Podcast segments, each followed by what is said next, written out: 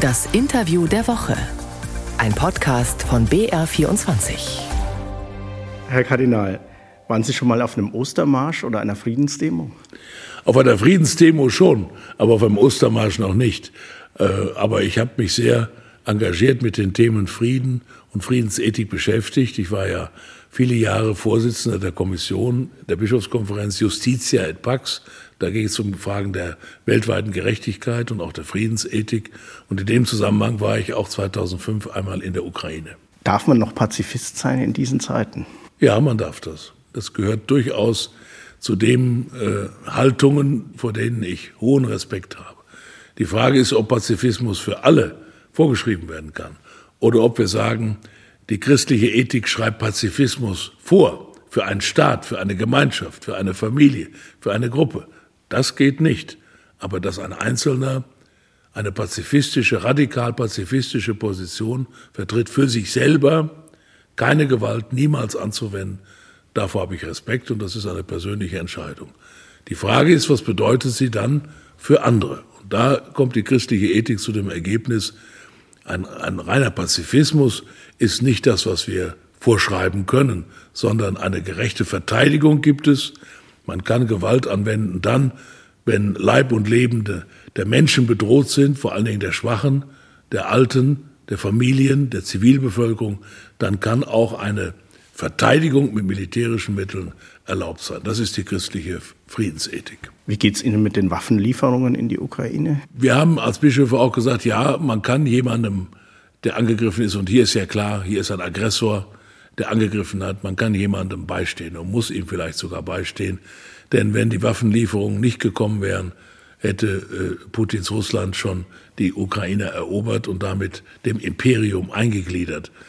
Das kann nicht eigentlich gut gerechtfertigt werden, dass wir sagen, wir sehen zu, wie ein Land unterworfen wird und von einer Diktatur beherrscht wird und äh, im Grunde von der Landkarte gestrichen wird. Das, insofern denke ich, sind die Waffenlieferungen richtig. Aber alle Waffenlieferungen müssen auch immer verhältnismäßig sein.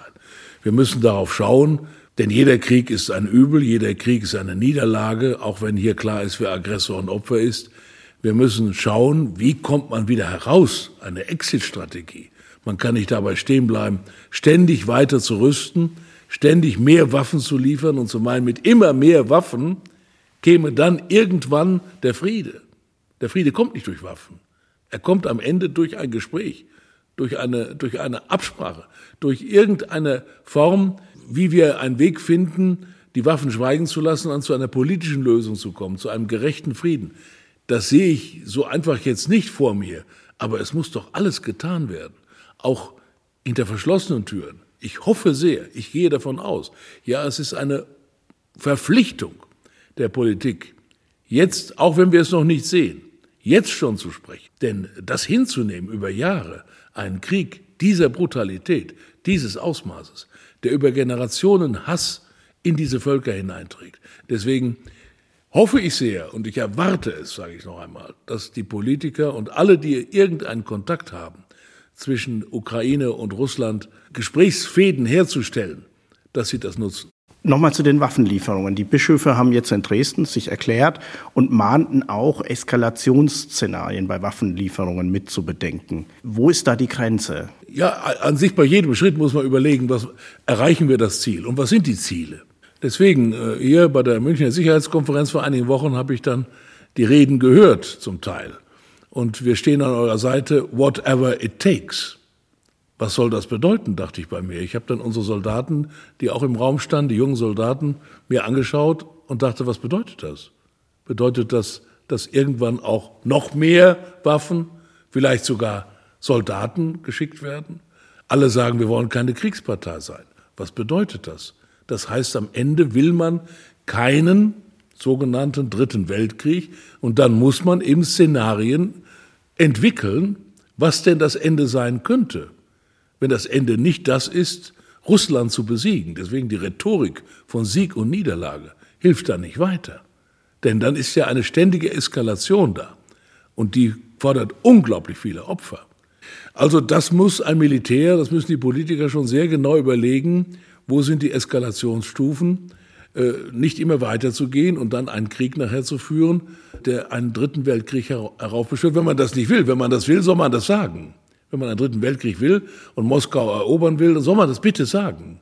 Aber wenn man das nicht will, muss man jetzt Szenarien entwickeln, um das zu beenden. Wird denn genug Rücksicht darauf genommen? Wird genug nachgedacht über Waffenlieferungen Ihrer Meinung nach? Gut, ich kann, kann das im Einzelnen nicht. Ich, ich, ich, sehe, ich sehe aber, dass viele eben doch nachdenklich sind und äh, dass hier äh, nicht einfach auch eine öffentliche Meinung nachgegeben wird, immer mehr und dann noch das und jenes äh, dazu. Man muss wissen, für die christliche Friedensethik gilt die Ethik im Kriege auch, das heißt ein Krieg, der gerechtfertigt sein kann als Verteidigung den kann man akzeptieren, aber im Krieg muss man auch dann die Mittel benutzen, die erlaubt sind. Das heißt nicht geächtete Waffen, äh, nicht die Zivilbevölkerung des anderen angreifen, nicht Dinge in Gang bringen, die im Grunde genommen mit den eigentlichen Kriegshandlungen nichts, nichts zu tun haben und so weiter. Das muss man beachten. Und das gilt eben auch dann für die Überlegung, wann wir und wie wir Waffen einsetzen. Man sagt jetzt hier oft, die Ukraine entscheidet alleine, wann der Krieg zu Ende geht. Aber ich denke, das ist ein bisschen zu kurz gegriffen, denn wenn wir Waffen liefern, haben wir auch eine Verantwortung, denn mit unseren Waffen, die wir liefern, werden Menschen getötet. Und deswegen gibt es hier auch eine Verantwortung, alles zu versuchen, um diesen Krieg äh, zu beenden. In der Bergpredigt heißt es, um es biblisch zu machen, selig sind die, die Frieden stiften, denn sie werden Gottes Kinder heißen. Wie verträgt sich das mit Waffenlieferungen, mit Aufrüstung? Ja, Jesus Jesus hat jetzt nicht sozusagen den Ukraine-Krieg vor Augen gehabt, sondern er hat äh, vor Augen gehabt, und das meine ich gilt, die Friedensethik müssen wir nicht ändern, die christliche Friedensethik, dass diejenigen selig zu preisen, glücklich zu preisen sind, die Frieden ermöglichen. Ich habe oft gedacht, wir könnten eigentlich in unseren Städten und Kommunen mehr Denkmäler haben für die Friedensstifter, also für die Leute, die mit friedlichen Mitteln etwas herbeigeführt haben oder die auch nach einem Krieg einen Frieden gestiftet haben. Aber in unseren Städten, selbst in München, sind die Militärs immer noch und die Könige sitzen auf ihren äh, Pferden und Denkmälern. Also die, die Krieg geführt haben, sind die großen Helden. Das ist ja schon völlig daneben. Und deswegen denke ich auch manchmal dieses militärische Zeremoniell, was gelegentlich da ist. Ich bin also durchaus ein, ein, ein Mensch, der diese Dinge liebt, aber was wird damit symbolisiert? Und das ist das, was Jesus meint. Das wäre mir wichtig. Er sagt nicht, seid alle Pazifisten, aber er sagt, schaut mal auf die, die einen Frieden herstellen. Das wäre doch wunderbar, wenn man die ein bisschen mehr in den Blick nehmen könnte. Auch die Diplomaten, auch die, die hinter den Kulissen arbeiten, um einen Frieden herzustellen und nicht die, die die Schlachten schlagen. Wenn wir jetzt nach Deutschland schauen, Stichwort Zeitenwende, für Waffenlieferungen und vor allem auch für Aufrüstung sind 100 Milliarden und mehr schnell da. Gleichzeitig wird das Geld für soziale Leistungen knapp, Stichwort Kindergrundsicherung, Stichwort Pflegeversicherung. Muss Kirche da nicht protestieren?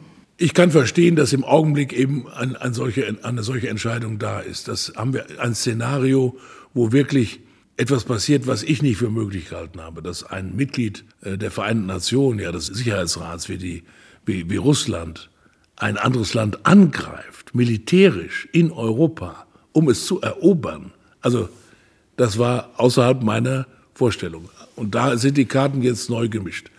Aber natürlich führt das dazu, und da müssen wir sehr aufpassen, dass insgesamt in der Welt ein Aufrüstungsprogramm passiert und die Rüstungsindustrie natürlich nach vorne kommt und auch die, die Mittel, die Ressourcen für Rüstung, für Waffen überall auf der Welt steigen werden. Die Spannungen sind durch diesen Krieg gestiegen, auch zwischen China und den Vereinigten Staaten, das wissen wir alles. Und da sind wir Mitläufer sozusagen dieses riesigen Spannungsfeldes. Aber wir müssen wirklich aufpassen, denn die Waffen, das Mehr an Waffen und die Produktion von Waffen führt nicht zum Frieden. Das ist eine Illusion und nimmt den anderen Bereichen Mittel, die Ressourcen werden entzogen. Wir brauchen so viel Geld für die Abfederung, würde ich auch sagen, des Klimawandels. Das betrifft ja besonders die armen Nationen, die armen Länder. Die werden den Klimawandel erleiden. Wir weniger, aber die armen Länder schon, die Länder des Südens. Und eben auch die Punkte, die Sie genannt haben. Äh, wir brauchen auch da Mittel, um eine gerechte und nicht polarisierte Gesellschaft herzustellen. Äh, und deswegen macht mir das doch große, große Sorge, dass jetzt das militärische Feld so aufgerüstet wird, im Augenblick verständlich, aber die Illusion, die dahinter steckt, je mehr wir in Waffen investieren, umso sicherer wird die Welt, dem möchte ich doch entgegentreten.